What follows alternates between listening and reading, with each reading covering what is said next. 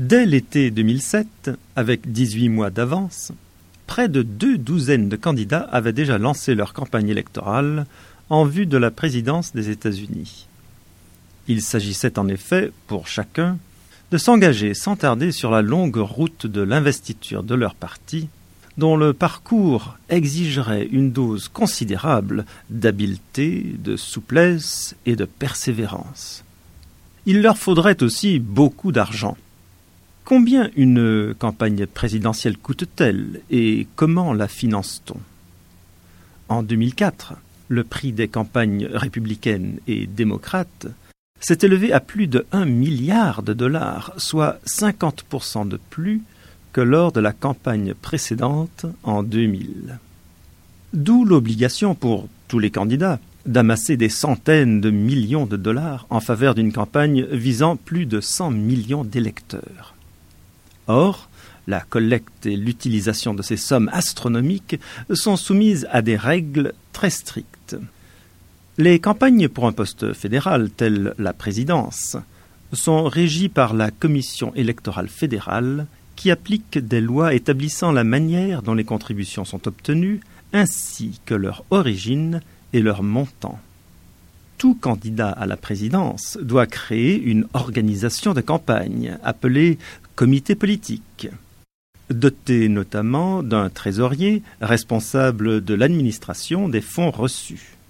Outre les candidats, les partis politiques et tout groupe de citoyens ont le droit de former un comité d'action politique habilité lui aussi à recueillir des contributions.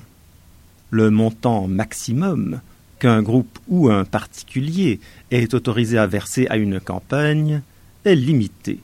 La limite pour un particulier est de 2300 dollars en faveur d'un candidat donné. Celle d'un comité est de 5000 dollars par campagne électorale et par candidat. Tout candidat à la présidence doit embaucher du personnel, louer des locaux et payer ses déplacements il doit aussi consacrer de fortes sommes à la publicité diffusée à la radio et à la télévision, ainsi que dans la presse et dans l'Internet. À la différence des élections législatives qui visent un public géographiquement restreint, une élection présidentielle couvre les cinquante États de l'Union. C'est dire qu'en fait, on est toujours pressé par le temps. Six mois seulement séparent les premières primaires du New Hampshire et de l'Iowa de l'investiture des candidats respectifs à la présidence. La pression qui s'exerce est donc énorme pour inciter les campagnes à amasser au plus vite les montants importants nécessaires au démarrage des activités liées aux élections primaires, étape cruciale de l'investiture. À tel point que le financement des campagnes soulève depuis plusieurs années une vive polémique.